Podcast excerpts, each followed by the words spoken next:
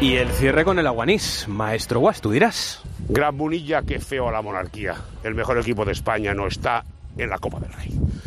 Yo pensé, igual lo indultan y aparece esta mañana en el sorteo, pero no. Por lo visto, no encontraron a los hombrecillos del Constitucional. Es cierto que era todo muy precipitado. Sí, hombre, octavos de final, 8 más 1, por ejemplo, el ganador del Atleti Sevilla contra el Madrid. Bueno, qué falta de división. Pues eso, Ramos en el Wanda y el Barça a San Mamés. Han querido impugnar el sorteo. Pensaban que les iba a tocar el Puerta Bonita C, pero no ha sido el caso. ¿Sabes lo que estoy pensando? A, ver. si va a haber doblete del Girona.